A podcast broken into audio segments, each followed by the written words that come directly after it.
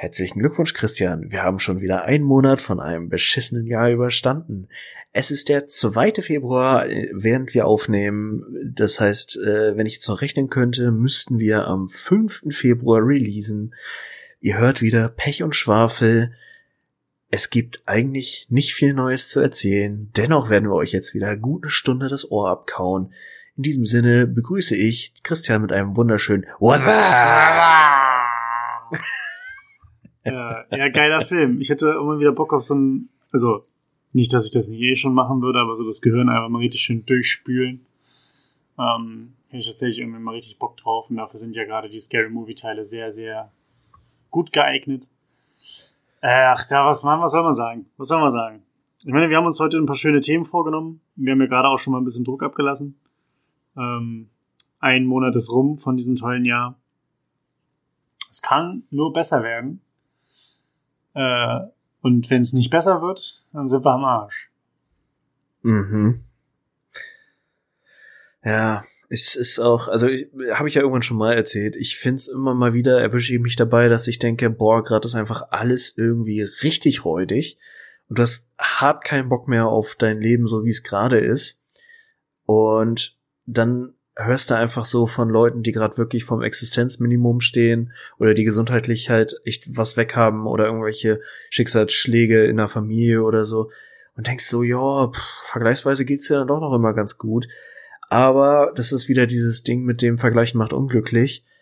Es macht dich halt auch nicht glücklicher. Also ich bin vor allem einfach nicht der Mensch, der sich so am Leid anderer ergötzt und so ein bisschen auf die zum Glück der und nicht ich Schiene kommt aber trotzdem, es ist so ein bisschen, bisschen komisch alles. Ja, das Vergleichen ist, ein, ist eine ganz eklige Sache, wenn man das macht.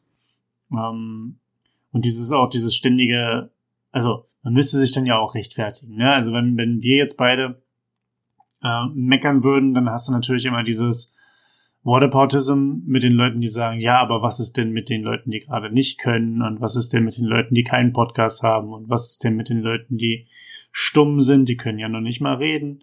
Also du, du findest ja immer irgendwas, wo du dich dran mit vergleichst, beziehungsweise was halt angeführt wird, den Leuten, die es schlechter geht, als Legitimation dafür, dass du dich nicht beschweren darfst. Mhm. Und ähm, dabei wissen wir doch eigentlich alle, dass wir uns alle einfach gleichermaßen beschweren sollen oder wollen. Und es muss ja, eigentlich muss ja immer jemand anders schuld sein. Das ist doch, das ist doch ja. die beste, die beste Erfindung aller Zeiten. Scheiß mal aufs Rad, scheiß mal aufs Feuer und so. Oder den, wie heißt diese, wie heißen diese Strohhalme, die so 50.000 Mal Loopings schlagen und so? Ist egal. äh, beste Erfindung aller Zeiten ist immer noch erstens die Ausrede und zweitens jemand anderes ist schuld. Das ist die beste Erfindung. Ja, ist auch einfach immer noch so ein sehr deutsches Ding, dass wir dazu neigen, egal wie schlecht es jemandem geht, im Gespräch haben wir mindestens fünf Dinge, die bei uns gerade viel schlimmer sind als bei allen anderen dieser Welt. Ja, wir, also ich kenne das zum Beispiel von meinen Großeltern. Äh, also bei meinen Großeltern hieß, gab es immer folgende Aussagen. Erstens, alle alten Freunde von, von ihnen, die sie damals hatten, oder auch Menschen in ihrem Alter, sind alle alt. Sie selber nicht. Das war so die eine Aussage. Ähm, mhm. Ähm, und die andere habe ich gerade vergessen. Siehst du, so geht's mir schon. Ja, das ist die einsetzende Demenz. Äh, apropos Demenz. Äh, ich hatte letzte Woche so eine, oder ich habe auch immer noch eine leichte Sinn- und äh, Identitätskrise. Denn ich habe, also wir sind gerade auf Arbeit dabei, unsere Personalakten zu digitalisieren, unter anderem logischerweise dann auch meine. Und meine geliebte Workwife hatte äh, exaktamente meine äh, Personalakte in der Hand und hat dabei das Bewerbungsfoto von mir gefunden, hm.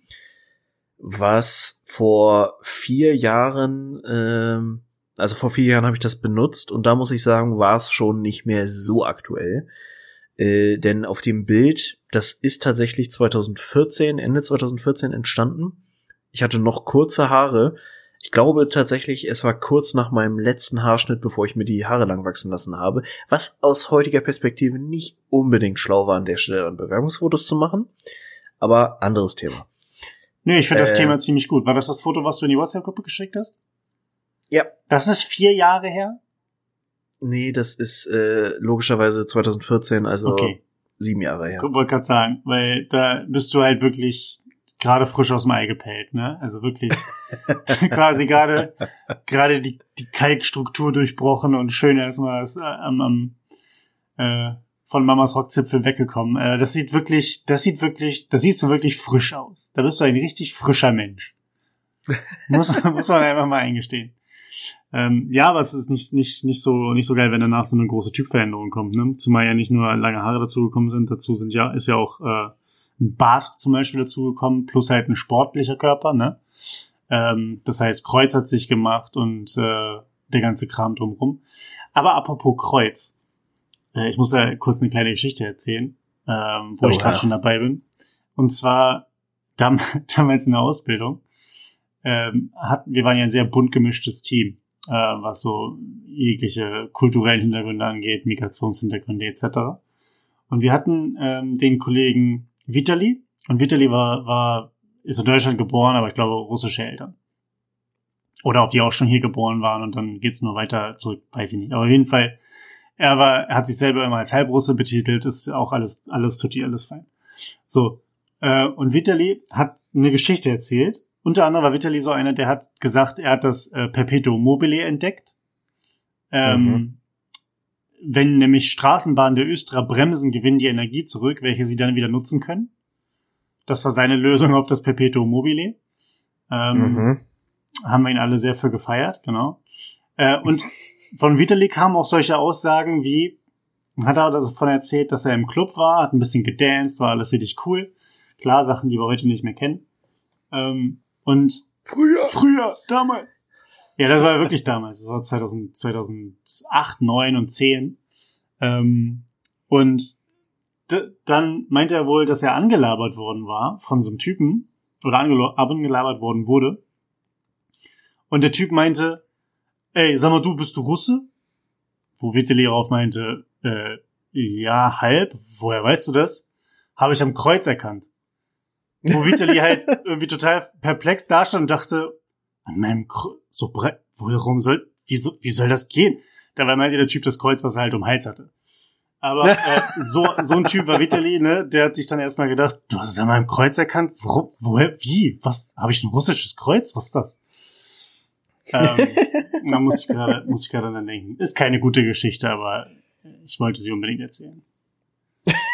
Jetzt hast du endlich den Moment Jetzt. gefunden, um diese Geschichte zu platzieren. Ich habe ich hab die, ich hab die Geschichte im Freundeskreis damals schon erzählt, weil ich mich halt totgelacht habe. Aber wahrscheinlich ist es so eine Sache, ich war damals nicht dabei und wenn ich das dann jetzt auch noch weiter erzähle, wird's noch beschissener. Von daher, ähm, ja. Aber genau so eine Folge wird das heute. Wir haben uns ein paar Themen auf, auf die Fahne geschrieben. Aber Martin, erstmal muss ich äh, nachfragen, du hast es mir gerade schon erzählt. Deinem Hund geht's nicht gut. Dir geht es auch nicht gut. Es liegt an den Karotten. Es liegt an den Karotten, ja. Ich hatte, ich, ich glaube, ich hatte es neulich nur mal so am Rand erwähnt, dass ich so die äh, emotionale Lage eines äh, alleinerziehenden Vaters mit krankem Kind ziemlich gut nachvollziehen konnte für eine Sekunde, weil ich so einen mega stressigen Tag hatte, einen Termin beim Optiker hatte, mein Hund hatte vormittags schon einmal gekotzt, hatte das Erbrochene dann nochmal gefressen mm. und äh, auf dem Weg zum Optiker hatte sie dann nochmal ins Auto gekotzt, das etwas weiter verdaute Essen. Und ich bin eigentlich im Moment ziemlich strikt, dass sie nur ganz, ganz selten mal ein Leckerli kriegt. Ansonsten wirklich nur ihr Futter und sonst gar kein Blödsinn, also auch keine Essensreste oder so ein Scheiß. Und das Einzige, was sie gerne mag und was wir uns dann äh, gegebenenfalls in Anführungsstrichen teilen, ist, dass sie gerne Möhren frisst. Und da ich ab und zu auch mal Bock auf diese Snackmöhren, Babymöhren von äh, diversen Anbietern habe, äh, kaufe ich die und dann kriegt sie halt auch mal welche davon. Mhm. Und exakt die hatte sie beim letzten Mal bekommen. Und das war so das Einzige, wo ich gedacht habe, das ist das die Variable, die anders ist als sonst. Äh, vielleicht lag es da dran. Das kann ich jetzt äh, mit einer Fallzahl von zwei bestätigen, denn ich hatte gestern mal wieder Snackmöhren gekauft. Und ich hatte ihr schon, auch weil ich diesen Verdacht eben hatte, habe ich ihr nur ganz, ganz, also wirklich die kleinsten davon und so drei, vier Stück gegeben. Und gestern Abend ging das schon sichtlich los, dass ihr schlecht war, dass ihr Magen grummelte, dass sie super matt war und nicht mehr groß laufen wollte und also sie ist immer noch ziemlich angeschlagen. Ähm, sie war auch mega, also sie, sie hat sich extrem verkrochen, beziehungsweise ist in, extrem in mich reingekrochen, wollte auch unbedingt über Nacht in meinem Bett schlafen, was sie normalerweise, weil sie nicht mehr gut springen kann, äh, nicht mehr macht. Und also das war schon alles, ist, ist ein wenig besorgniserregend, meine kleine Maus. Äh, tatsächlich muss ich sagen, ich hatte heute auch ein bisschen Magengrummeln. Ich weiß jetzt nicht, ob das psychosomatisch war oder ob tatsächlich irgendwas mit diesem Möhren jetzt nicht stimmte, dass da irgendwie die Lagerung kacke war, aber ja, ist, äh, ich, ich kann in dieser Zeit, wo dieser Hund quasi meine einzige lebende Gesellschaft ist, abgesehen von meinen halbtoten Pflanzen, kann ich nicht gut damit umgehen, wenn mein Hund krank ist. Ja, ja, sowieso. Ich meine, wie gesagt, sie ist ja auch nicht die, nicht mehr die jüngste, aber dass man trotzdem halt irgendwie natürlich möchte, dass es dem Hund gut geht, weil man dann ja auch insgesamt mehr mit ihr machen kann, ne? Also, wenn du ein Energiebündel zu Hause, äh, zu Hause hast, wenn du mit dem rausgehst, dann machst du nochmal mehr Spaß, als wenn du einen Hund hast, den du äh, mehr oder weniger rausprügeln musst, weil kein, mhm. kein Spaß besteht, sich irgendwie zu bewegen. Ähm, ja, also es wird eine Sache sein, die ich vielleicht in Zukunft auch erleben werde. Muss ich mal schauen, ähm, wie ich damit klarkomme. Aber ich werde ja auch Teilzeit Hundepapa. Ähm, mit, uh, mit fast 32 Jahren jetzt tatsächlich endlich, ähm, endlich wird geschnüffelt. Endlich wird Endlich. geschnüffelt. Ich bin sehr ja. gespannt, muss ich sagen. Ja, ich auch. Ähm, alleine, alleine, wenn man drüber nachgedacht, so Sachen mit, ah ja, und dann am Wochenende lange schlafen, ah ja, oder auch nicht. Ähm, ja, aber solche Sachen, ich, ich sehe es gerade noch tatsächlich irgendwie ein bisschen als, als schönes, ähm, schöne Routine, die sich einstellen könnte. Ähm, sowas mit früh aufstehen oder halt insgesamt häufiger an die frische Luft gehen und äh, sich dann quasi nochmal zusätzlich um ein Lebewesen zu kümmern. Ähm, das sage ich jetzt. Warten wir mal drei Wochen ab, wenn ich dann äh, den Köter verfluche. Mhm. Nein, mal schauen. Ich bin jetzt ja, noch Ich muss Ding. ja sagen, ich muss ja wirklich sagen, dass ich äh, da enormes Glück habe, weil mein Hund einfach die größte Schlaftablette aller Zeiten ist. Und solange ich mich nicht aus dem Bett bewege, tut sie das in der Regel auch nicht. Und so war sie auch schon immer. Also es ist jetzt nicht nur eine Frage des Alters. Äh, aber ja, äh, letztlich, das ist ja genau der Grund, warum ich jetzt dieses ganze Thema Hundehaltung angefangen habe. Es zwingt einem auch so ein bisschen in den Tagesrhythmus. Einfach so drei, vier Mal am Tag rausgehen, einfach und sei es mal eine kurze Runde, irgendwie zehn Minuten um Block. Es tut einfach gut. Ja. Und es gibt einem auch einfach so eine gewisse Routine und äh, ist halt tut auch mental vor allem extrem gut. Ja, ja, das ist tatsächlich und halt natürlich, äh, wenn man eben nicht mit vielen Leuten zusammenkommt, hat man halt trotzdem immer noch ein Lebewesen, was da irgendwie atmet und ähm, Dinge tut. Das ist ja auch nochmal so eine Sache von Gesellschaft, dass halt irgendwie was da ist. Ähm, das kann ja so ein, ich weiß nicht, ob das, ob das psychologisch quasi einen Einfluss hat. Ich kenne zum Beispiel solche Mechanismen irgendwie von, von mir teilweise, aber auch von meinen Eltern noch, wo meine Mutter zum Beispiel immer auf den, ähm, auf den Wäscheboden gegangen ist und da halt irgendwie gebügelt hat früher. Und äh, dann auch einfach nur meinte, äh, naja, ich mache mir halt hier oben irgendwie einfach Radio an oder auch einen Fernseher ähm, im Wohnzimmer an oder sowas. Da wo ich dann immer meinte, was guckst du denn da? Ja, keine Ahnung, aber Hauptsache es ist eine Geräuschkulisse da. Ähm, mhm. So einfach so, um dieses, dieses, so eine gewisse Einsamkeit auszuschalten ich habe das dann irgendwie eine Zeit lang abgestempelt als, ähm, da kann wohl jemand, unabhängig jetzt davon, ob das meine Mama war oder jemand anders, habe ich immer gedacht, da kann wohl jemand nicht mit seinen Gedanken alleine sein. Weil das natürlich auch unfair war, weil ich halt selber für mich halt konnte. Weißt du, ich war halt irgendwie Kind und hab dann mit meinem Playmobil und Legos gespielt, äh, wo die Fantasie überge übergeschwappt ist. Ähm, aber kann es jetzt halt irgendwie auch einigermaßen nachvollziehen, dass ich halt auch sage, ey, ich kann mich jetzt nicht hinstellen und hier drei Stunden lang bügeln, ohne Musik zu hören, mir eine Serie anzumachen oder irgendwas, sondern einfach wirklich mehr oder weniger Stille zu haben für so eine lange Zeit.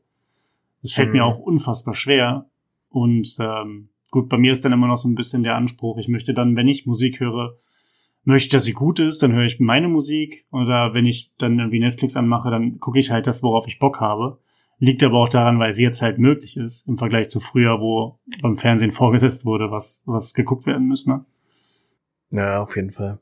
Du, äh, bin ich 100% bei. Also bei mir ist dann letztlich auch so viel dieses ganze Podcast zu hören einfach das Ding, weil ich aber auch inzwischen ist sicher auch nicht der gesundeste Charakterzug oder der, das gesundeste Verhalten, aber ich kann mich schlecht nur mit einer Sache zeitgleich beschäftigen, sondern ich muss immer irgendwie so, wenn ich bügel und wirklich mich nur aufs Bügeln konzentriere, nicht, dass ich noch groß bügeln würde, aber das, das, ich würde wahnsinnig werden. So, ich brauche dann einfach irgendwas, wo auch mein Geist quasi dran arbeitet und ich kann das halt ziemlich gut mich auf, also mich quasi mit Dingen, mit Input zu beschäftigen und zeitgleich mir dann Gedanken dazu zu machen. Das muss, also oft ist es dann inspiriert durch das, was ich mir anhöre, aber häufig ist es dann eben auch was anderes. Und äh, nochmal kurz zum äh, Punkt Hund. Du kommst ja auch einfach nicht so bescheuert vor, wenn du mit äh, einem Hund redest, als wenn du einfach vor dich alleine manchmal, weil manchmal hat man ja so Momente, dass man einfach so ein bisschen vor sich hin brabbelt, obwohl man komplett alleine ist. Und dann denkst du diesem kurzen Moment der Erkenntnis und denkst so, okay, jetzt wird's komisch. Ja, da ist es natürlich schön, wenn man irgendwie wenn dann jemanden oder auch wenn es dann ein Tier ist, halt ansprechen kann. Ähm, mit einem Hund geht das ja dann immer noch deutlich besser, als wenn du da irgendwie mit einem Goldfischglas am Schnacken bist. Ähm, weil ja natürlich auch Hunde anders reagieren. So auf die, ähm, auf Körpersprache, auf das gesprochene Wort oder auf Laute. Ja. Allgemein. Ähm, ich, ich bin, ich bin tatsächlich mal gespannt, wie das nochmal so wird, einfach wie gesagt, so ein, so ein Lebewesen da zu haben. Aber halt auch jetzt einfach die, die, äh, der Lockdown. Seit wann läuft der jetzt eigentlich schon wieder? Seit wann sind wir denn jetzt eigentlich im Lockdown? Ich habe die Zeit schon, das, ich habe schon wieder voll verloren. Ähm, also den, meinst du jetzt den zweiten Lockdown? Ja, genau. Seit November auf jeden Fall. Ich war mir, ich war mir sicher, dass es halt äh, irgendwie zwei Wochen oder so vor Weihnachten war. Aber wie weit im Voraus, ob schon Anfang Dezember oder vielleicht sogar November, ist mir jetzt verschwimmt alles einfach also ich weiß, dass wir im Oktober schon drüber gesprochen haben, einfach weil dann mit zunehmenderem schlechten Wetter eben auch die Fallzahlen hochgingen und dann wurde es irgendwann klar, dass reagiert werden muss. Dann war ja dieses riesen Melodrama von wegen, sie nehmen uns Weihnachten weg. äh, das äh, bis heute einfach eine sehr unnütze Diskussion ist. Ich meine, sie nehmen uns auch den Valentinstag weg. Sie nehmen uns auch Ostern weg könnt ihr euch schon mal drauf einstellen. Das, was ich krass finde, ist, dass es einfach, also es fängt ja jetzt an, dass sich Dinge jähren, die einfach, also so der erste Fall in Deutschland war jetzt vor ein paar Tagen, vor einem Jahr. Und ich weiß, dass bei mir, ich glaube irgendwie so der 24.3. ist mir gerade im Kopf, war so der Tag, wo ich das letzte Mal mit meinen beiden Kolleginnen zusammen im Büro war, mhm. bevor wir dann getrennt wurden und quasi immer rotiert sind. Das ist auch bald ein verdammtes Jahr her. Ja, ja, also ich weiß noch vom letzten Jahr, mein Bruder hat, äh, hatte jetzt vor zwei Wochen, nee, vor einer Woche Geburtstag. Ähm, das konnten wir letztes Jahr tatsächlich irgendwie noch, noch einigermaßen feiern, so im Kreise der Familie. Ähm, ich konnte mich aber auch erinnern, dass ähm, wir im Februar nochmal weg waren, ähm, wo wir nochmal feiern waren. Und an meinem Geburtstag Ende März war es dann einfach schon komplett im, Or im Orsch. Da, da ja. konnte man schon nicht mehr. Das heißt, es ist quasi im Endeffekt Ende Februar, Anfang März, wo dann halt einfach gesagt wurde, ja, jetzt geht nicht mehr. Ähm, jetzt ist durch das Ganze. Ähm, ja, es ist jährt sich halt, ne? Und das, ich finde es halt krass, dass es ähm, dass es ein ganzes Jahr jetzt läuft. Auf der anderen Seite müssen wir uns halt darauf einstellen, dass es noch ein oder zwei Jahre so laufen wird, ne? So oder halt in einer abgeschwächten Form. Ja, ähm, also zumindest diese komplette Normalität. Ja. Ähm, das Schlimme ist ja, und das ist jetzt auch wieder so ein Ding, ich habe auch einfach Anteile in mir, die tatsächlich nicht wollen, dass es wieder komplett so wird, wie es vorher war. Und ich kann das gar nicht immer so richtig in Worte fassen, aber das eine oder andere, also ich haben wir ja auch schon zigtausendmal gesagt und drüber gesprochen hier. Ich finde halt die ganze Thematik, so kacke das ist, und es ist auch, ich will das gar nicht schönreden, dass irgendwas Gutes groß daran ist, aber es hat zumindest die Chance gegeben, wirklich sich Gedanken zu seinem Leben zu machen. Mhm. Und äh, gut, bei mir im Moment ist ja sowieso wieder einiges im Wandel und 2021 wird auch gezwungenermaßen ein Jahr werden, in dem sich viel bei mir verändert. Sowohl jobtechnisch, vielleicht sogar eben auch was den, den Wohnort angeht, als auch, ja, letztlich meine komplette Planung, wie ich mein Leben weitergestalten will, um das Ganze mal in eine Richtung zu bringen. Ja. Ähm, aber eben so für sich festzustellen, was will ich eigentlich? wie habe ich mein Leben bisher gelebt, wie wichtig ist mir bestimmtes, was ich vorher gelebt habe und dann auch quasi danach, wenn alles wieder zumindest in eine Aufwärtsbewegung, sage ich mal, geht, auch konkret die Schritte zu gehen, dass man eben das, was einem dann wichtig geworden ist jetzt in der Zeit, auch wirklich beibehält. Ja. Ich glaube, ich bin da relativ pessimistisch, Ne? Genau. Ich bin da relativ pessimistisch aufgestellt, ähm, was so Normalität angeht. Weil, also alleine so dieses ganze, was hatten wir denn vorher? Festivals. Was hatten wir vorher? Wir hatten Konzerte, wir konnten feiern gehen, äh, jedes Wochenende, sogar in, unter der Woche sind die ganzen Studierenden da irgendwie unterwegs gewesen. Man ist selber noch irgendwelchen Bars gegangen und sowas. Ähm, ich glaube, sowas, auch diese, diese Lockerheit, die, selbst wenn gesagt wird, wir haben kaum noch Corona-Fälle. Wir haben, wir können alles wieder aufmachen und alles ist tutti. Es bleibt doch immer, es bleibt doch immer im Hinterkopf dieser Schandfleck. Und dieses, dieses Denken, wenn, wenn jetzt, stell dir vor, es kommt dann ein halbes Jahr später, nachdem alles wieder normal in Anführungszeichen gelaufen ist, kommt irgendein anderer Scheiß. Und von wegen so, wo und wo kommt der Scheiß her? ja aus der Partymeile irgendwo in Hamburg oder so. Oder aus München. so, wie scheiße man sich fühlt. So. Ja. Ich, also, ich, weiß nicht. Ich glaube tatsächlich, das gehört bei solchen Ereignissen irgendwie auch dazu. Das ist dann ja auch irgendwie ein gesamtgesellschaftlicher Verarbeitungsprozess. Eben solche Dinge dann zu verarbeiten, damit umgehen zu lernen es ist, ich meine, soziologisch betrachtet ist es ein Generationsmerkmal, was wir gerade alle mitbekommen, was uns auch, ich habe tatsächlich mich die Tage auch dabei erwischt zu überlegen, mh, hm, ob ich noch mal ein Stück weit wieder Richtung Soziologie und Forschung gehe, weil ich es unfassbar spannend finde, auch da reinzugucken, was dieses Generationsmerkmal mit unterschiedlichen äh, Kohorten macht, mit unterschiedlichen Altersspannen macht, weil wir haben Grundschüler, die gerade in einer ihrer prägendsten Zeiten komplett isoliert zu Hause gelebt haben, nur im Kreis der Familie, mit allen Vor- und Nachteilen. Wir haben Studenten oder Studierende, die gerade fertig geworden sind und jetzt hart ohne Perspektive, ohne einen Arbeitsmarkt, der ihnen irgendeine Chance lässt, komplett in eine Arbeitslosigkeit gedriftet sind. Ja. Wir haben Arbeitnehmer, die in Berufen, die wirklich systemrelevant sind, die pflegende Berufe sind, haben wir seit anderthalb Jahren einfach, obwohl es so offensichtlich geworden ist, dass diese Berufe einfach das, das, das, der Spirit sind, der Kern unserer Gesellschaft sind, der uns am Laufen hält, der uns verdammt nochmal vom Boden kratzt, wenn wir mit unserem Leben irgendwo gesundheitlich an die Grenzen kommen äh, haben wir immer noch nicht hingekriegt, da die vernünftige Wertschätzung reinzubringen. Es ist so viel, wo auch interessant wird zu beobachten, wie geht das weiter? Welchen, welche Prioritäten legen wir letztlich gesellschaftlich auch auf die Dinge, die wir gelernt haben? Und äh, alleine dieser Begriff systemrelevant, ich wüsste nicht, dass ich den vor Corona jemals gehört habe. So, und achten wir da in Zukunft mehr drauf, was ist eigentlich systemrelevant? Ich ja, auch da bin ich sehr pessimistisch, ne, weil wir arbeiten ja immer noch mit Menschen. Und äh, also, dass du dich auf Soziologie beziehungsweise auf die äh, auf die Analyse von dem Ganzen äh, konzentrieren willst, finde ich cool. Es ist auf jeden Fall ein, Feld, was äh, in der nächsten Zeit oder auch einfach jetzt durch die Situation nochmal ähm, mehr Augenmerk bekommen wird und auch für die nächsten, General, äh, nächsten Jahre diesen ganzen Fallout einfach mal ein bisschen mit betrachten wird und betrachten kann. Ähm, mhm. Dieses ganze Thema, was nehmen wir daraus mit? Ich, ich bin mir ziemlich sicher, dass das verpuffen wird.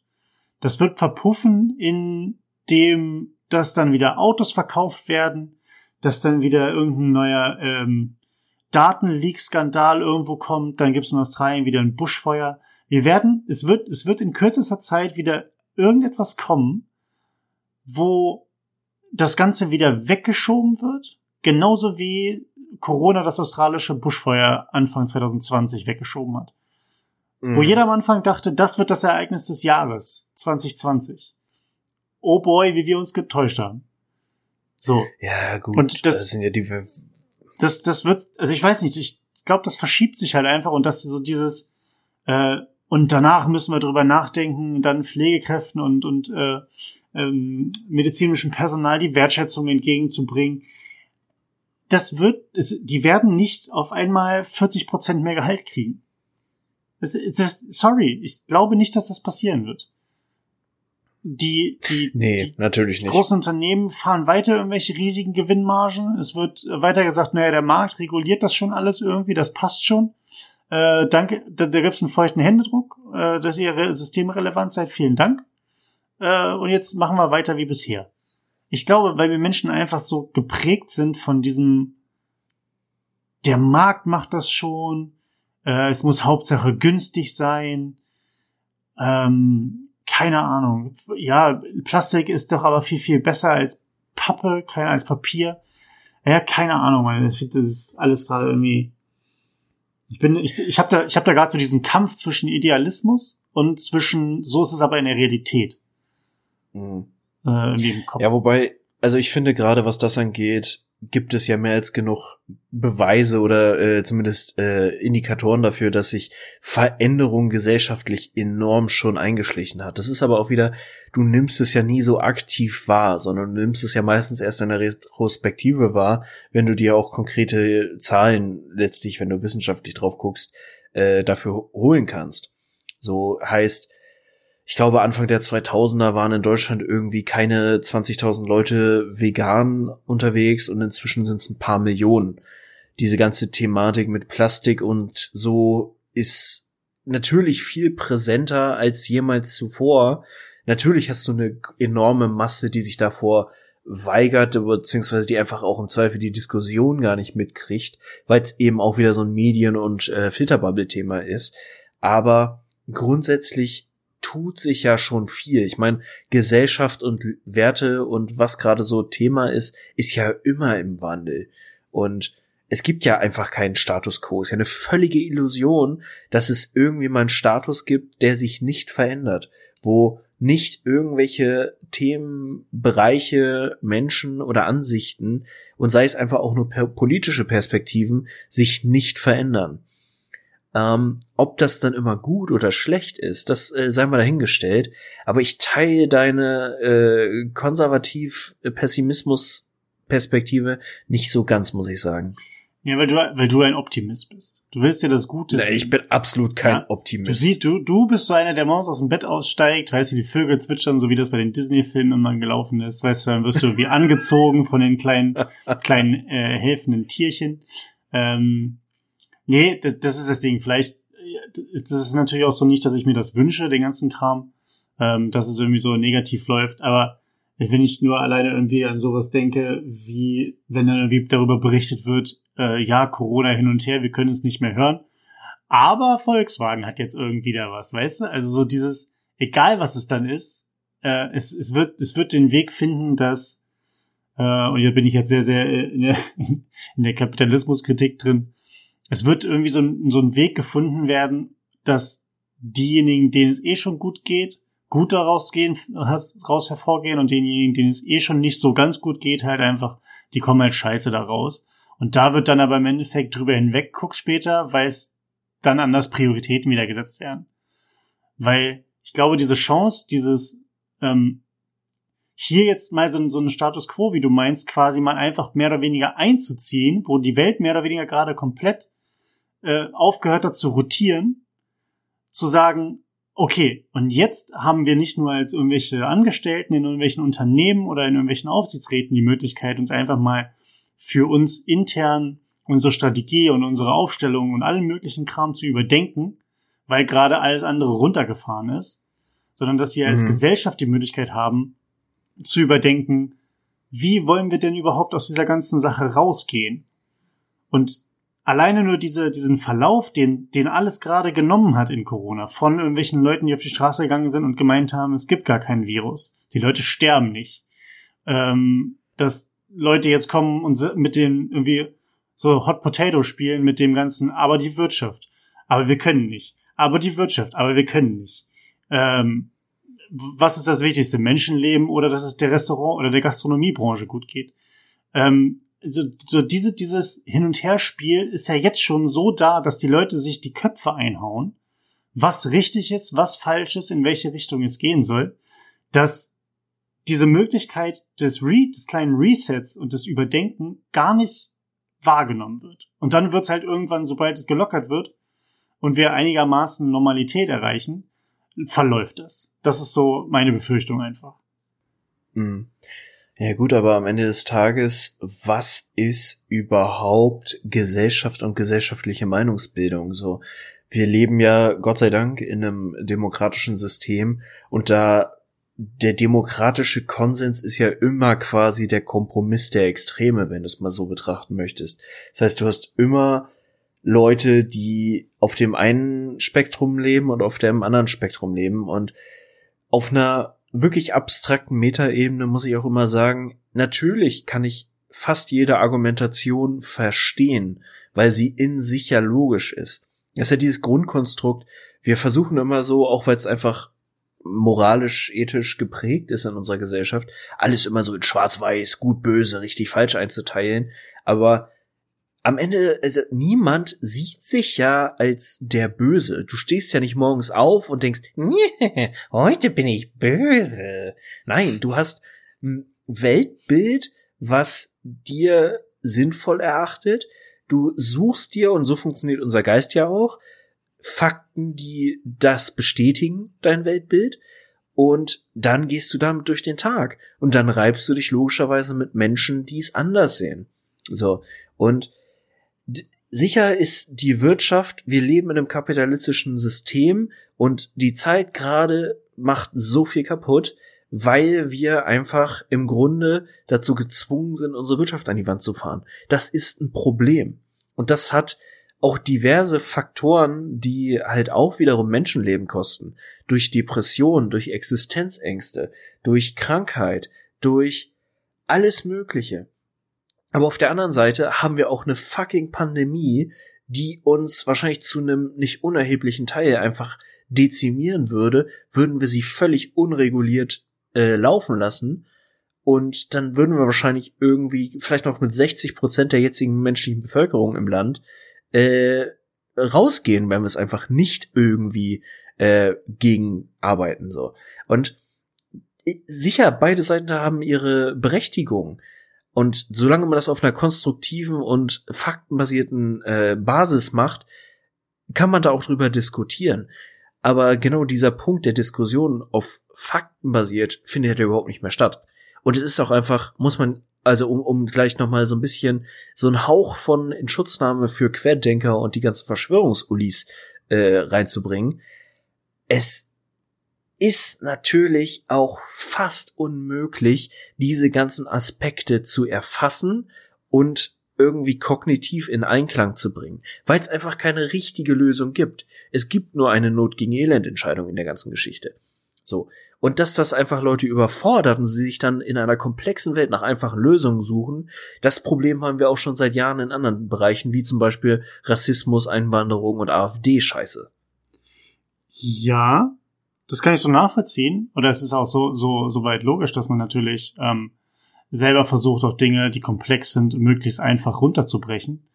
Ähm, problematisch wird es halt nur dann, wenn genau diese Diskussion, und das hatten wir in einem anderen Podcast, äh, in einem anderen, äh, an einem anderen Tag mit einem anderen Thema schon mal, wenn dann nicht mal, nicht mal mehr ähm, auf Fakten, beziehungsweise wenn es nicht mehr mehr unterfüttert ist, das Ganze sondern wenn es nur ja. aus der subjektiven Bubble heraus argumentiert wird. Und das ist ja genau das Problem. Wenn du alleine mal überlegst, wie solche Talkshows zum Beispiel geführt werden, dann werden Leute eingeladen, dann hast du auf der einen Seite jemanden, der irgendwie mit Virologie unterwegs ist, dann hast du jemanden Vertreter aus der Wirtschaft oder eine Vertreterin aus der Wirtschaft, dann hast du noch irgendeinen Soziologen, eine Soziologin, die du da hinsetzt und jeder berichtet halt von, von seinem oder ihrem Fachgebiet. So. Und äh, dann hast du halt einfach, gehst am Ende des Tages raus und sagst, ja toll, jetzt haben wir uns einfach mal unterhalten. War nett, aber richtig verändert haben wir nichts und jeder hat mal seinen Standpunkt dargelegt.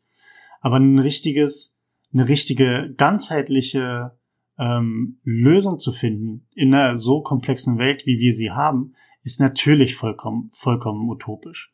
Äh, und dadurch entsteht ja aber auch dieser, der, der, entsteht ja auch ein gewisser Wandel in der Gesellschaft, in den eine Sache verändert wird und dann kommt der Dominoeffekt, der eine andere Sache bedingt, worüber man vorher sich keine Gedanken gemacht hat. Ähm, mhm. Und da, da wäre jetzt so die Frage, weil wir ja bei dem Punkt angekommen sind, wo wir eigentlich theoretisch mit den Schultern zücken müssten und sagen müssten, naja, wir können es halt nicht alles erfassen. Dadurch haben wir ja unsere Welt mehr oder weniger in Themengebiete aufgeteilt und Arbeitsteilung betrieben und jeder ist in seinem Gebiet Spezialist, Spezialistin, wie auch immer. Ob das halt wirklich das Prinzip ist, oder ob vielleicht in so, einer in so einer Situation wieder, wie, wie wir es jetzt haben, eine globale Pandemie, äh, nur einfach mal ganz stumpf gesagt, Universalgenies besser gewesen wären. Oder, oder eine andere Staatsform besser gewesen wäre. Oder was auch immer. Also solche Fragen, wir sollten sie uns nicht stellen mit, der, mit dem Sinne, wir sollten die Demokratie aufgeben. Aber halt einfach, was kann man, was kann man aus anderen Formen, die vielleicht aktuell bei uns nicht anwesend sind, was kann man dort übernehmen, um Dinge einfacher zu machen, um anders auf diese Reaktion zu einzugehen, falls so etwas nochmal vorkommt, mhm. zum Beispiel. Das ist ja auch gerade, ja. ich weiß nicht, wo es war, ein Riesenartikel, wo man sich schon wieder darüber aufregen könnte, dass da irgendwie geschrieben wurde, ja, in China lief das aber alles besser. Wo man sich auch denkt, okay, was ist jetzt der Appell? Lass uns so werden wie China. Ähm, aber da, da ging es halt auch, so wie ich es gelesen habe, dann zum Beispiel auch eher darum, dass man sagt, naja, was kann denn aus diesem Prinzip, wie China damit umgegangen ist mit der Pandemie, äh, hier in Deutschland zum Beispiel oder in Europa übernommen werden, um solche Sachen besser dann in den Griff zu bekommen. Wo dann halt aber wieder eine andere Personengruppe meinte, ja, die wollen, dass wir dementsprechend Chinas Staatssystem annehmen, ah, alles klar. So, ähm, ja, keine, keine Ahnung. Es ist wirklich so eine Situation, keine Ahnung, aber da finde ich cool, dass du äh, überlegst, da in diesem Feld zu forschen.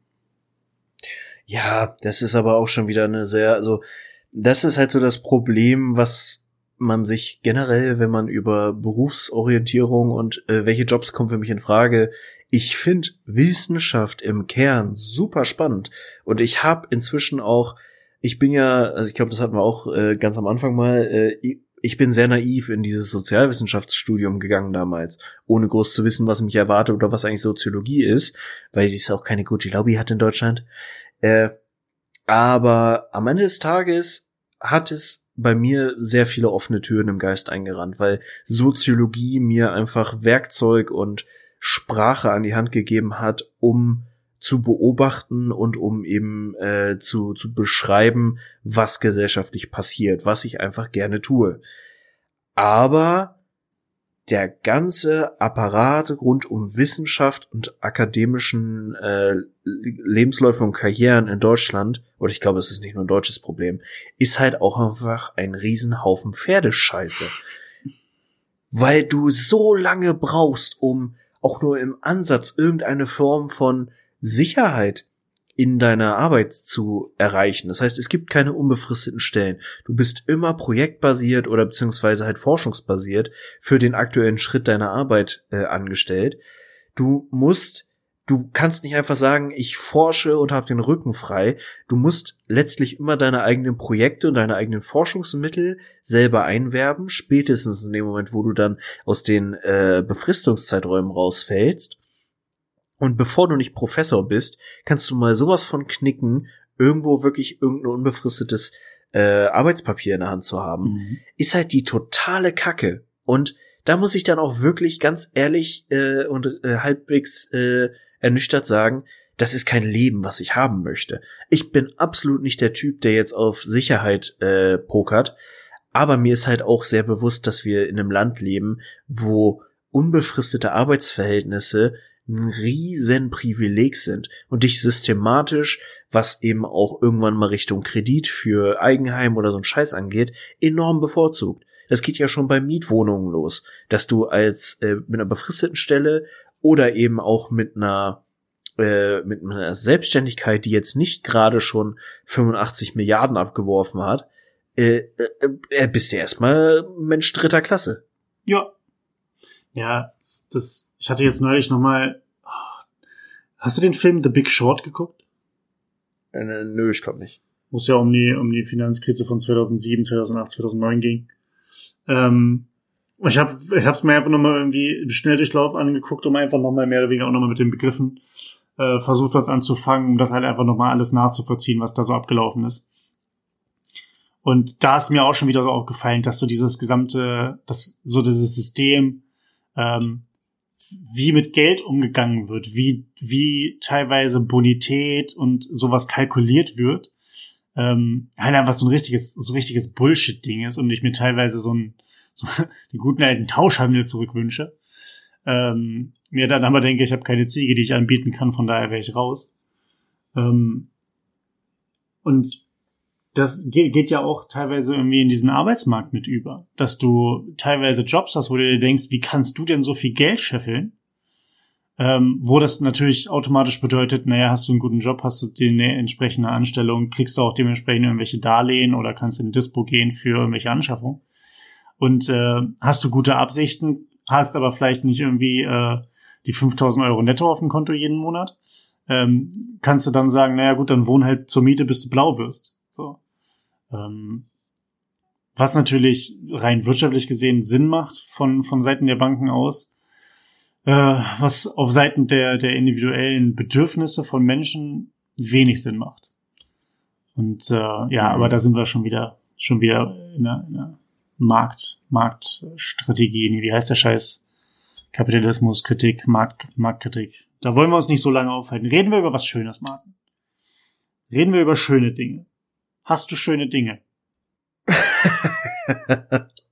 Äh, ich hatte gerade kurz überlegt, ob man jetzt noch mal mit absolut weder dem Horizont noch dem Grundwissen dafür über dieses ganze GameStop Aktienhandel Kladderadatsch redet. Ich fand's super faszinierend, ohne auch nur fünf Prozent von dem, was da passiert ist, zu verstehen. Äh, aber alleine die Meme-Welt hat mich sehr gut unterhalten. Also von daher, zumindest äh, den Teil des Positiven kann ich dir jetzt geben. Abgesehen davon wollte ich ja noch ein wenig äh, über Sport mit dir reden. Ja, also bei, Denn, bei GameStop kann ich dir auch wirklich leider, also selbst, was heißt selbst ich, ich bin ja auch schon so lange raus aus dem Game, aber ich, ich weiß auch nur die Grund, die Grundbedingungen da drum, ähm, hat mich aus Meme-Game tatsächlich ein bisschen rausgezogen, aber ich finde, ich finde diese, diese Mentalität, ich glaube, ich ein Meme habe ich gesehen, äh, wo es halt so dieses, oder so ein Kommentar, wo es halt zusammengefasst wurde mit äh, irgendwie, dass die, dass die Wall Street permanent äh, Leute mehr oder weniger übers Knie legt, drücken wir es mal so aus, ähm, und äh, äh dann be bejubelt wird oder sie sich selber feiern und sobald jemand anderes sie übers Knie legt, wird sofort nach der Mama geschrien. Ähm, mhm. Finde ich halt, finde ich halt so bezeichnend für, für irgendwie, ja, für so eine große Einrichtung oder so ein Konglomerat wie die Wall Street. Ähm, wo man ja einfach auch selber gar nicht durchsteigt, was so ein richtiger Sumpf irgendwie ist. Jetzt verwende ich schon Donald Trump Sprache, aber ähm, was, was so, so ein richtig undurchdringlicher Dschungel ist, den man überhaupt nicht checkt, wo alles in dem Hintergrund irgendwie abläuft und äh, jetzt, wo so ein bisschen was davon noch irgendwie ans Licht kommt mit so einer vergleichsweise einfachen Strategie, ähm, die ja vielleicht noch nicht mal eine richtige Strategie ist, sondern einfach nur Menschen, die sagen, naja, den, zahlen, den zahlen was heim. so. Äh, ich fand's, ich finde es sehr, sehr interessant, dass es geht und ich glaube aber auch, dass das so ein bisschen ähm, auch für die Zukunft ein Thema sein wird. Ich meine, klar, da mhm. werden jetzt, da werden jetzt natürlich, da wird versucht werden, irgendwelche Mechanismen gegen zu entwickeln. Sowas wird es dann auch wieder geben. Aber genauso wie es bei dem Thema ist, naja, wenn Hacker irgendwo reingehen wollen, müssen die Sicherheitssysteme dann besser werden und es ist dann quasi wie so ein Bootsrennen oder so, so ein Rudern. Und wie die einziehen für ein paar Sekunden vor, dann kommen die nächsten, die nachziehen und wie auch immer. Äh, so glaube ich, wird sich das da auch entwickeln um mit den Mechanismen, dass äh, immer jemandem ein, was einfallen wird. Aber ja, das äh, finde ich sehr, sehr interessant, was so in den USA abgeht. Was in den USA aber auch abgeht. Hast du diese Überleitung gecheckt? Mhm. Äh, was in den USA auch abgeht, in genau, ich weiß nicht wie viele Tagen, also am Sonntag. Jetzt kommenden Sonntag, am 7. 7.2. Ähm, Super Bowl. mehr oder weniger am 8.2., weil es in der Nacht vom 7. auf den 8. läuft. Ich glaube, um zwei geht's los. Irgendwie so. Mm, ich, also ich glaube, die Vorberichterstattung fängt dann quasi Montagmorgen um 0.05 Uhr oder sowas an. Ja, also es ist auf jeden Fall irgendwie anderthalb, zwei Stunden Vorberichterstattung und dann geht das Spiel tatsächlich los. Ich glaube, letztes Mal ging es auch bis fünf oder sechs oder so. Ähm, mhm. ja, Super Bowl. Äh, größtes Sportereignis. Ich bin sehr gespannt, wie das ist, äh, wie viele Fans sie vor allen Dingen auch ins Stadion lassen. Die USA mhm. hat es ja jetzt äh, lange hingekriegt, die NFL-Saison ohne Lockdown laufen zu lassen äh, beziehungsweise ohne, äh, ohne in eine Bubble selber zu gehen, so wie das die NBA gemacht hat. Äh, ich bin sehr, sehr gespannt, was bei rumkommt. Ähm, dieses Jahr ist eine Premiere, Martin. Diese Premiere bezieht sich auf Tom Brady. ja, wer kennt ihn nicht? Die Premiere ist also, dass Tom Brady im Super Bowl ist. Nein, das ist ja, glaube ich, zum zehnten Mal. Ähm, die Premiere ist, dass dieses Jahr zum allerersten Mal ähm, quasi ein, ein Super Bowl beteiligtes Team ein Heimspiel hat. Sonst hat es nie stattgefunden, dass, egal in welchem Stadion es ausgetragen wurde, es hat nie das Team dort gespielt, wo das Stadion zugehörte. Und dieses mhm. Mal sind sie äh, in Florida, in Tampa Bay. Und äh, die von Tom Brady geführten Tampa Bay Buccaneers ähm, spielen da jetzt auch im Super Bowl. Das heißt, es ist eine Premiere. Mhm. Und äh, ich hoffe, dass sie auf den Sack kriegen. Denn ich äh, mag Tom Brady nicht. Ich muss ja sagen, ich hab tiefsten, also ich, ich bin jetzt nicht der super krasse Football-Fan und ich habe gerade jetzt äh, quasi dieses Jahr so gut wie nichts mitgeschnitten, was eben so passiert, außer halt so ein bisschen tatsächlich den ganzen Rahmen drumrum mit hier und da mal Corona-Fälle in Teams und hier und da mal Ausfälle und bla und die Diskussion eben auch um die Stadien oder nicht Stadienbesucher. Äh, Aber diese ganze Story davor mit Tom Brady, der tatsächlich äh, seinen lifelong Verein, die Patriots, verlassen hat, mhm. um dann nach äh, Tampa Bay zu wechseln und letztlich auch seine ganzen seine erste Riege, seine ganzen alten Hasen dann mit hinzuquatschen und es dann auch wirklich fertig bringt, die Buccaneers in den Super Bowl zu führen, finde ich schon mehr als beeindruckend. Es ist beeindruckend und das ist halt wieder so ein Ding, weißt du, wenn du äh, der hat sich das alles erarbeitet, ne? Keine Frage. Das, ich mache es jetzt aber trotzdem, dass ich den Spruch bringe. Wenn du den Reichen wird gegeben, weißt du? Der, der sieht, das ist ja, der ist nicht nur arsch erfolgreich, Weißt du? Der ist, der sieht gut aus. Der hat eine Modelfreundin aus Brasilien, die einen Hintern voll Geld hat. Äh, Kinder, die kannst du im Katalog abbilden. Weißt du, der hat ja alles. Und jetzt will er trotzdem noch weiterspielen, der alte Mann. Ja, der soll mal aufhören, jetzt, dass andere Leute auch Chancen haben. Aber ich bin mir, also ich bin, bin sicher, dass es besser laufen wird als der letzte Super Bowl. Ähm, der letzte Super Bowl war irgendwie so ein bisschen meh. Der war jetzt nicht so, nicht so spannend, wie ich fand. Ähm, dafür bin ich. Ich muss sagen, sehr, sehr ich weiß, dass ich ihn gesehen habe, aber ich erinnere mich absolut null daran. Haben wir ihn nicht zusammen gesehen? Ich glaube ja. ja, möglich. Ja, es war auf jeden Fall Kansas City gegen äh, San Francisco äh, letztes Aha. Jahr und dieses Jahr ist ja Kansas City wieder auch im Super Bowl. Das heißt, die könnten es schaffen, äh, zwei Jahre in Folge äh, den Super Bowl zu gewinnen. Mhm. Was ich sehr gut finde. Ähm, ich muss allerdings sagen, dass die Saison ein bisschen seltsam war. Es war sehr, sehr, sehr viel auf und ab. Was halt, was mir gut gefallen hat, war, dass ich ähm, diese Stadionatmosphäre mit den Fans überhaupt nicht brauche, wenn ich das einfach von hier aus zugucke. Ich habe die mhm. Games trotzdem irgendwie geguckt und gefeiert und es hat Spaß gemacht. Ähm, aber natürlich ist diese gesamte Berichterstattung da drumherum irgendwie nicht so irgendwas fehlt. Es ist nicht so mitreißend, wie als ob jetzt Fans da wären. Dann hast du natürlich, wie du meintest, schon ein paar Corona-Fälle irgendwie in den Teams mit drin. Dann, dann wird das, fühlt sich das so ein bisschen an wie so ein bisschen Verzerrung, wenn sie, wenn sie nicht mit voller Stärke antreten können, die Teams. Ähm, aber auf der anderen Seite hast du es genau wie damals, als die NBA in diese, in die Bubble nach, nach Orlando gegangen ist. Wer da ist, spielt. So, und wer dann halt die beste Leistung abliefert, gewinnt halt. Ähm, mhm. Und das ist eine Sache, die ich zum Beispiel in dieser, vor allem in der, in der Sportberichterstattung äh, der Vereinigten Staaten so maßlos, also so wirklich schlimm, schlimm finde. Ich kann mir das dann kaum anhören, teilweise. Ich schalte da teilweise echt weg, weil die finden eine Statistik, die, der, also pass auf, der Quarterback, irgendwie Patrick Mahomes von, von Kansas City, spielt das Spiel seines Lebens, 500 Yards geworfen, vier Touchdowns, noch eingelaufen, sie gewinnen das Spiel haushoch, ultra geil.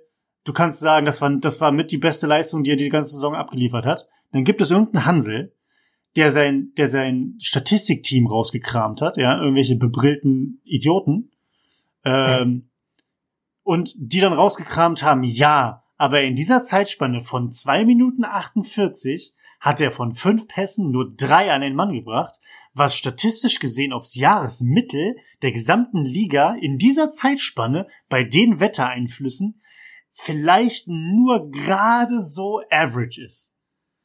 So, und du denkst dir, ja, vielen Dank, dass du das jetzt rausgekramt hast, du Vollidiot.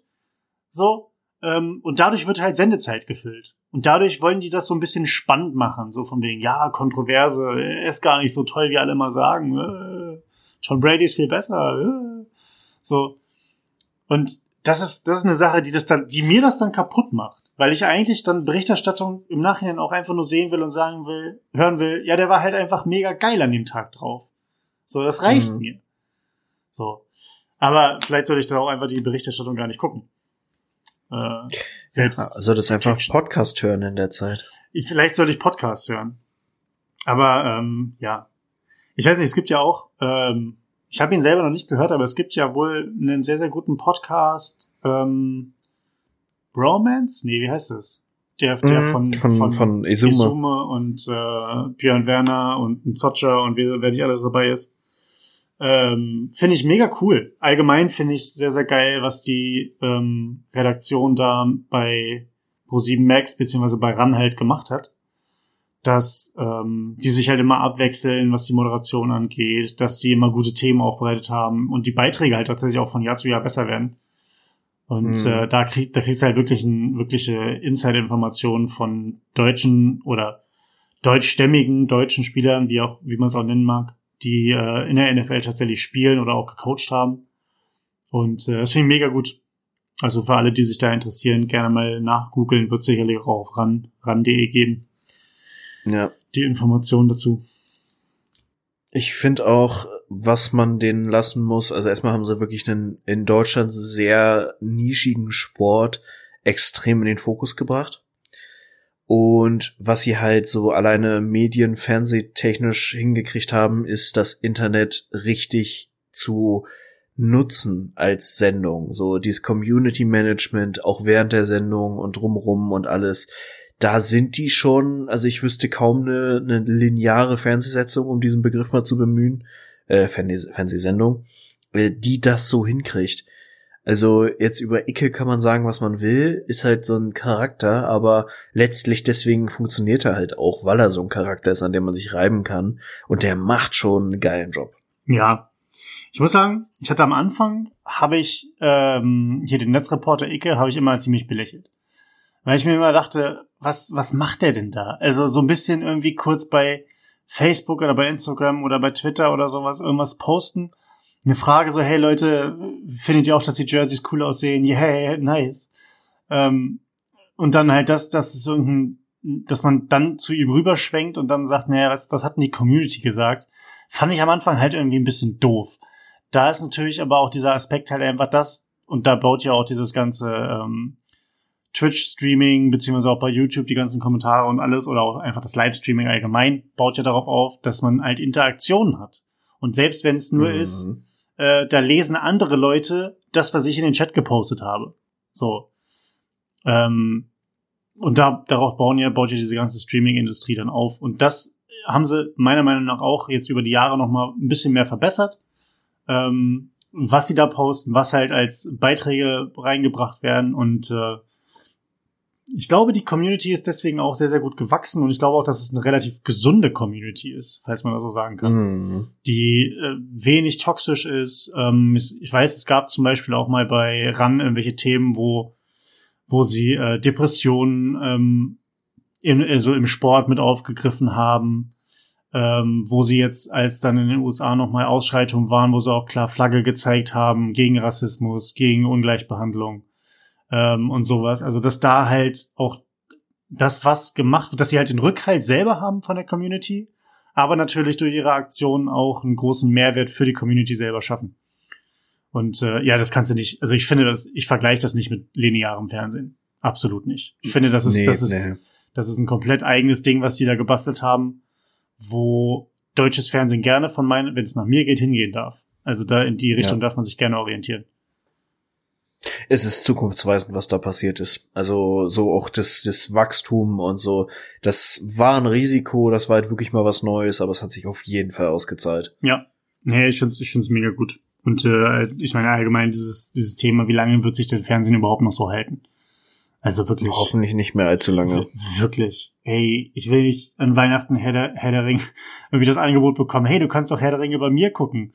Doppelt so lange mit 30.000 Werbe, Werbeeinspielern zwischendurch. So, ja, nee, äh, wer macht denn das? Wirklich. Mhm. Wer setzt sich, wer setzt sich da hin und sagt, das gucke ich?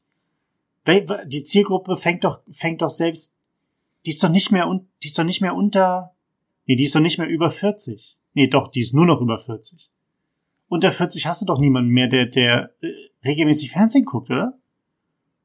Ja, das kann schon hinkommen. Also ich weiß nicht, ich glaube, es gibt immer noch eine gewisse Grundmenge, die einfach immer noch da ist, weil dieses Internet ja böse ist und einem sowieso die Birne weich kocht. Das ist richtig. Aber das wurde über den Fernseher halt auch gesagt. Also von daher kann es alles nicht so schlimm sein. Wurde auch über das Buch gesagt damals. Dass es die Birne weich kocht? Ja, auch Zeitungen lesen, alle Medien, die irgendwie neu kamen, hatten immer erstmal einen Riesenhaufen Skeptiker, die gesagt haben, ja, das kann ja nicht gut sein. Dein Augenlicht verschwindet, deine Gehirnzellen werden matschig und deine Augen viereckig. Das wurde beim Buch gesagt, ja?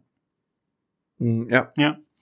Ich, ich habe ich hab auch damals, äh, also ich hätte auch damals Angst gehabt. Also wenn ich so ein Buch aufgeschlagen hätte, glaube ich.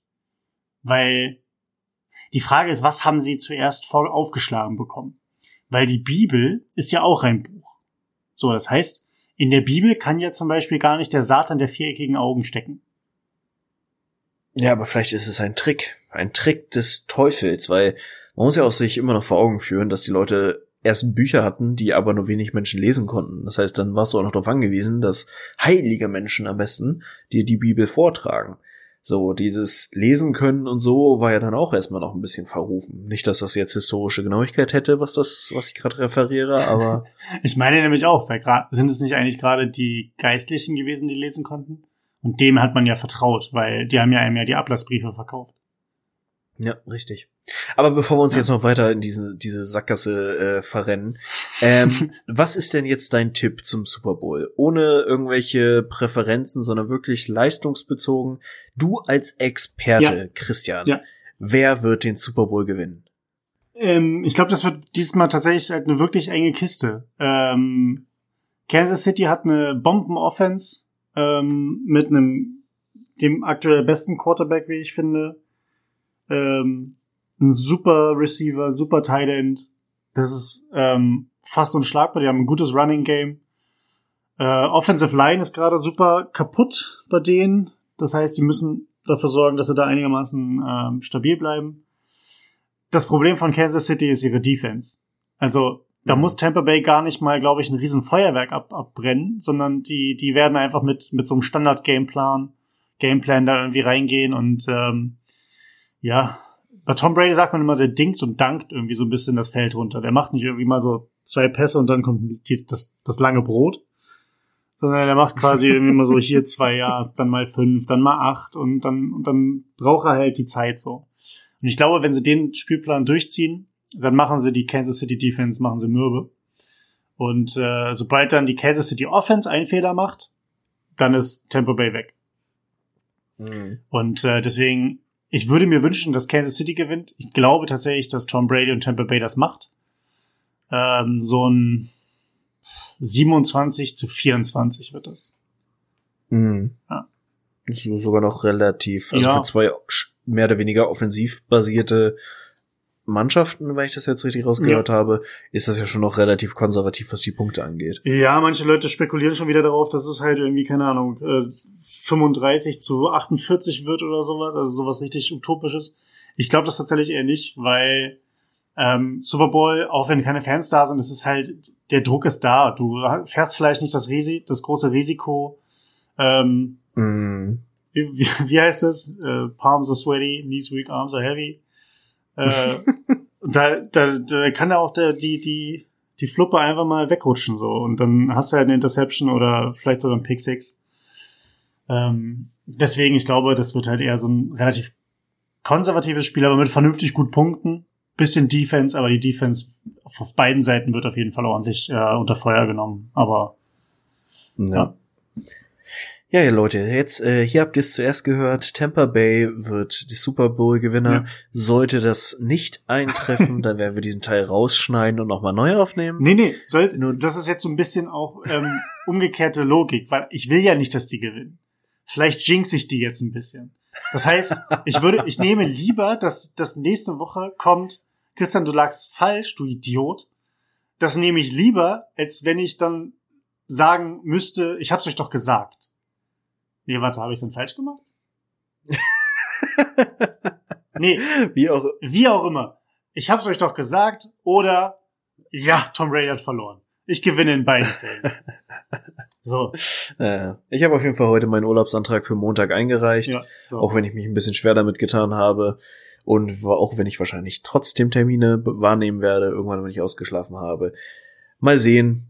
Auf jeden Fall sprechen wir da nächste Woche drüber. Wir werden auf jeden Fall auch darüber sprechen, wie das äh, die die ersten Tage als Hundedad und tatsächlich auch so ein bisschen, wie das Ganze vonstatten gegangen ist, weil das finde ich auch sehr spannend bei euch beiden. Ja. Ähm, da werden wir nochmal drüber sprechen und äh, vielleicht finden wir damit unsere Nische und machen Oli P. mit seinem Hunde-Podcast äh, Konkurrenz. Oli P. hat einen Hunde-Podcast? Olli P. hat einen Hunde-Podcast. Ich habe ihn noch nicht gehört, aber ich äh, höre einen anderen Podcast mit Olli P., den ich sehr, sehr gerne inzwischen auch höre. Oh, aber, also, sind da Hunde mit im Podcast? Oder redet er einfach nur über Hunde? Nee, Olli P. ist ja inzwischen tatsächlich, also der, der macht ja alles irgendwie. Also bei ihm läuft, kann man einfach mal so generisch sagen.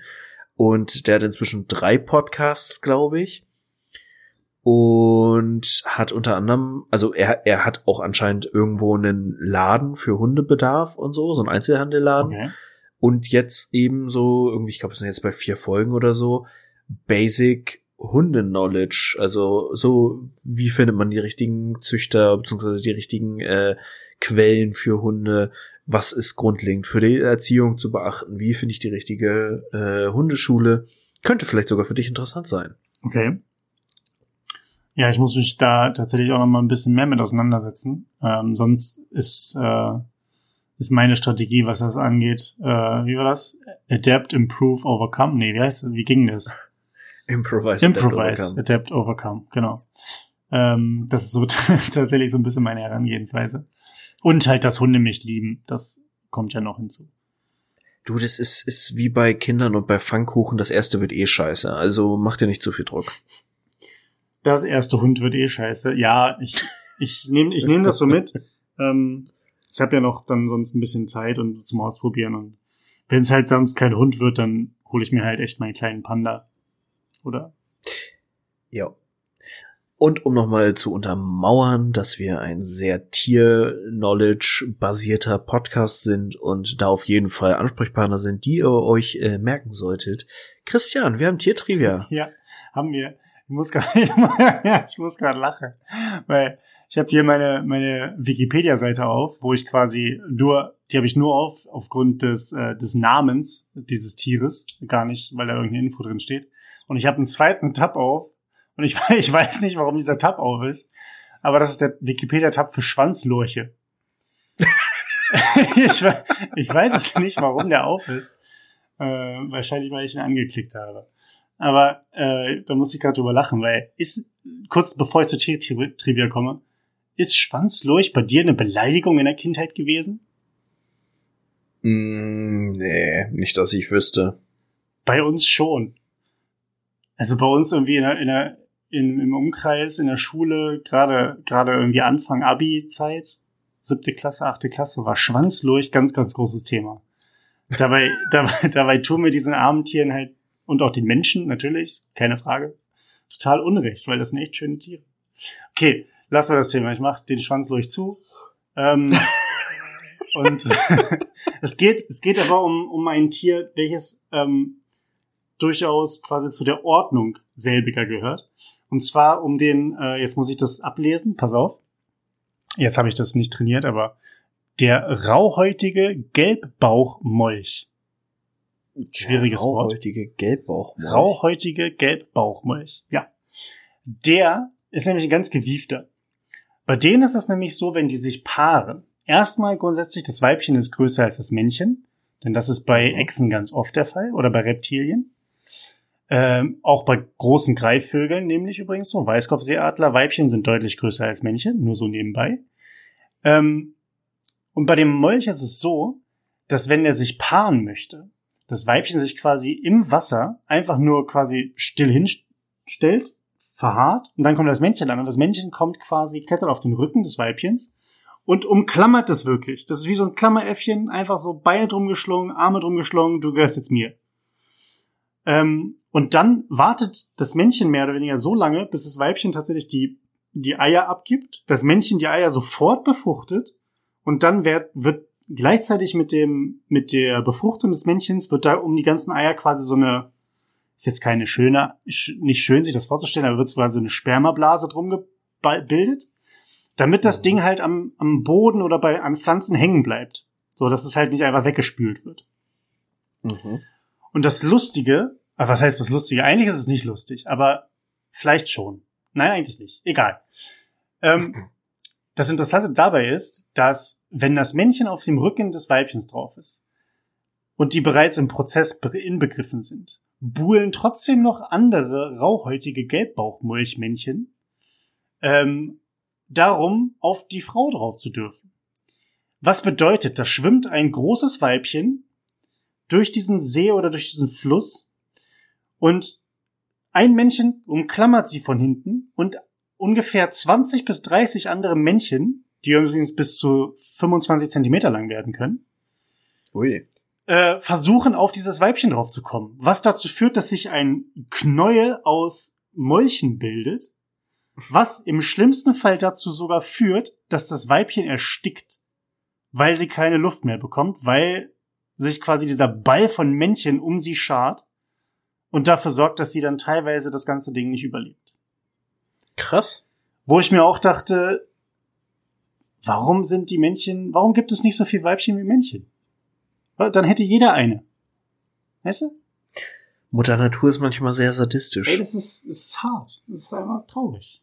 Aber ja, äh, ich fand's, ich fand's interessant und äh, faszinierende Tiere. Und es, dies, es sieht tatsächlich auch, wenn es Molche sind und Molche jetzt vielleicht nicht für die Leute die, die schönsten Tiere sind, aber es sieht sehr, sehr süß aus, wenn die beiden sich da, oder wenn der, der, der Kerl da das Weibchen umklammert. Das ist schon sehr süß. Das ist so ein bisschen wie Huckepack. Und äh, sah schon putzig aus. Aber alles andere nicht so putzig. Das ich finde ja Molche tendenziell ganz cool. Ich hatte als äh, relativ junges Kind tatsächlich mal Molche im Aquarium und fand die waren coole Haustiere. Würde ich glaube ich gerne noch mal wieder machen irgendwann. Wirklich? Molche? Mhm. Ja. Okay, ja gut, also ich mag halt schon Aquarium mit Schnecken und allen möglichen Kram, ne? Ja, ich habe ein Aquarium mit Schnecken. Das ist der USP meines Aquariums. ja gut, du hast da, was hast du noch drin? Garnelen. Geil. Azurblaue Mini-Garnelen. Kann ich die grillen? Nein. Aber theoretisch? Nein. Also du könntest. Heißen die wirklich nein. azurblaue Garnelen? Nein, äh, ich weiß gar nicht genau, wie sie heißen. Ich habe es äh, gerade verdrängt. Aber es ist die äh, relativ übliche blaue Garnelensorte. Okay. Ja, muss ich vielleicht irgendwann nochmal nochmal zu dir kommen und mir das angucken. Dann reden wir nochmal über die Idee, bei dir ein riesiges Molchterrarium reinzustellen. Mm, es ist ja, also ich mag ja tatsächlich, deswegen finde ich das auch so entspannend, äh, so, so halb quasi, also Aquarien mit einer Landpartie, mhm. wo du dann eben solche Tiere wie Schildkröten oder Molche oder so drin halten kannst. Ja. Naja, ist mega cool, weil ich meine, wenn du den Platz hast und das Ding halt wirklich einigermaßen groß ist, kannst du den halt auch eine geile Landschaft dahin bauen, ne? Ja, Ich meine, dieses typische, keine Ahnung, was ja auch schon nicht verkehrt ist, aber so ein, so ein, ein, ein Meter langes, langes Aquarium mit einer Tiefe von, keine Ahnung, 40 Zentimetern oder so. Es ist halt, da kann schon viel rein, aber es ist halt nicht so geil, wie wenn du so ein 3, 4 Meter Ding hast, ne? Also, Ja, wobei, also ich bin deswegen, also mein, mein Aquarium, wenn man es so nennen möchte, ist ja so ein Mini-Cube. Und die Szene ist ziemlich abgefahren. Also, was die Leute in diesen Mini-Cubes für geile Landschaften bauen, auch wirklich mit so Drachenstein und dann mit Beton da irgendwelche Formen reingießen und mit wirklich gezielten Anpflanzungen und so. Und dann gehen sie da mit Pinksetten rein und äh, halten diese Pflanzen in Form, wenn die halt ein bisschen gewachsen sind und so. Das ist eine richtig abgefahrene Szene. Hätte ich absolut nicht die Geduld und die Zeit für, aber finde ich schon cool. Also gucke ich mir auch einfach gerne auf äh, Instagram zum Beispiel an. ja. Ja, das, es gibt ja auch diese ganzen ähm, Terrarien, Aquarien, Profis und sowas. Also da Leute, die halt echt ihr Herzblut da reinstecken. Und äh, ja, ich habe auch schon ein paar Mal, ein paar Mal so Sachen gesehen, wo ich mir dachte, das ist ein normales Aquarium. Das ist da echt geiles, geilen Scheiß, den man da reinbauen kann. Na. Aber gut, Gut, Leute. Äh, auf eine weitere Woche aufhal äh, aus ne, aufhalten, aushalten. Ähm, nach dem Super Bowl sind wir alle schlauer. Was haben wir noch für tolle äh, Sprüche, die wir den Leuten reindrücken können? Ja, Keine. ne? äh, nachts, ist, nachts ist kälter als draußen. Ja. Äh, Cola schmeckt besser aus dem Glas. Je Charme der Panier, desto Hicks. In diesem Sinne, Leute, äh, wir haben euch lieb, bleibt stabil und wir hören uns in der nächsten Woche. Ciao.